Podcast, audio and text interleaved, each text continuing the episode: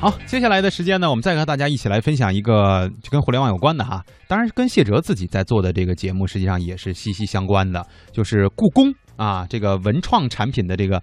现在做的非常棒的这样的一个地方哈，和阿里巴巴达成了一个战略合作协议，我觉得这事儿也挺也算是挺奇葩的。对，以以往我们认识故宫啊，这那要买票，然后走进去。大家如果觉得到此不虚此行的话，可能会到故宫的纪念品商店买一些文创产品。但是以后这些事情啊，我们可以更多的利用互联网。呃，继萌萌哒故宫淘宝店之后呢，故宫票务、文创出版等业务全面进驻阿里巴巴旗下的各个平台。那日前呢，故宫博物院与阿里巴巴签署战略合作协议。故宫官方旗舰店也正式在阿里巴巴平台上线了。我们来听一下记者的报道。哎，听这个记者报道的时候，我建议啊，就建议咱俩嗯去搜一下那个官方旗舰店，就我们看看他把那个页面 P 成了什么样子。我早就看过了，是要进去以后就要上朝是吗？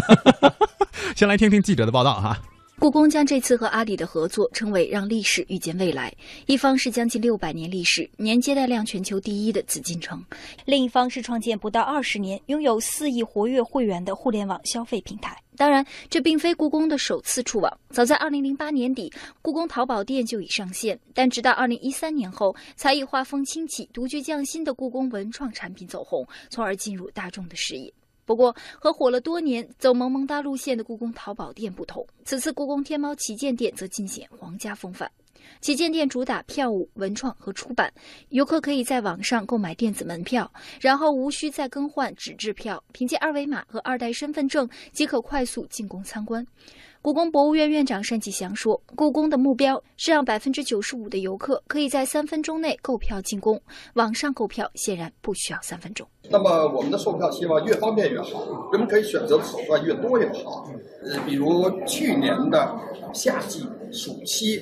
特别是十月二号，呃，我们的网上的预售已经到了百分之六十多了。我们希望呢不断再提高这个比例。”也就是使得人们更方便的购票，更方便的选择自己合适的时间进入。所以这样的合作呢，不是唯一的。单霁翔还透露，和许多世界知名博物馆一样，故宫明年也计划推出一系列的会员制，这些会员将有一定的特权，比如即将开放的故宫文物修复中心，要想近距离看国宝的修复过程，可能只有少数人才可以。目前会员制的方案正在研讨中。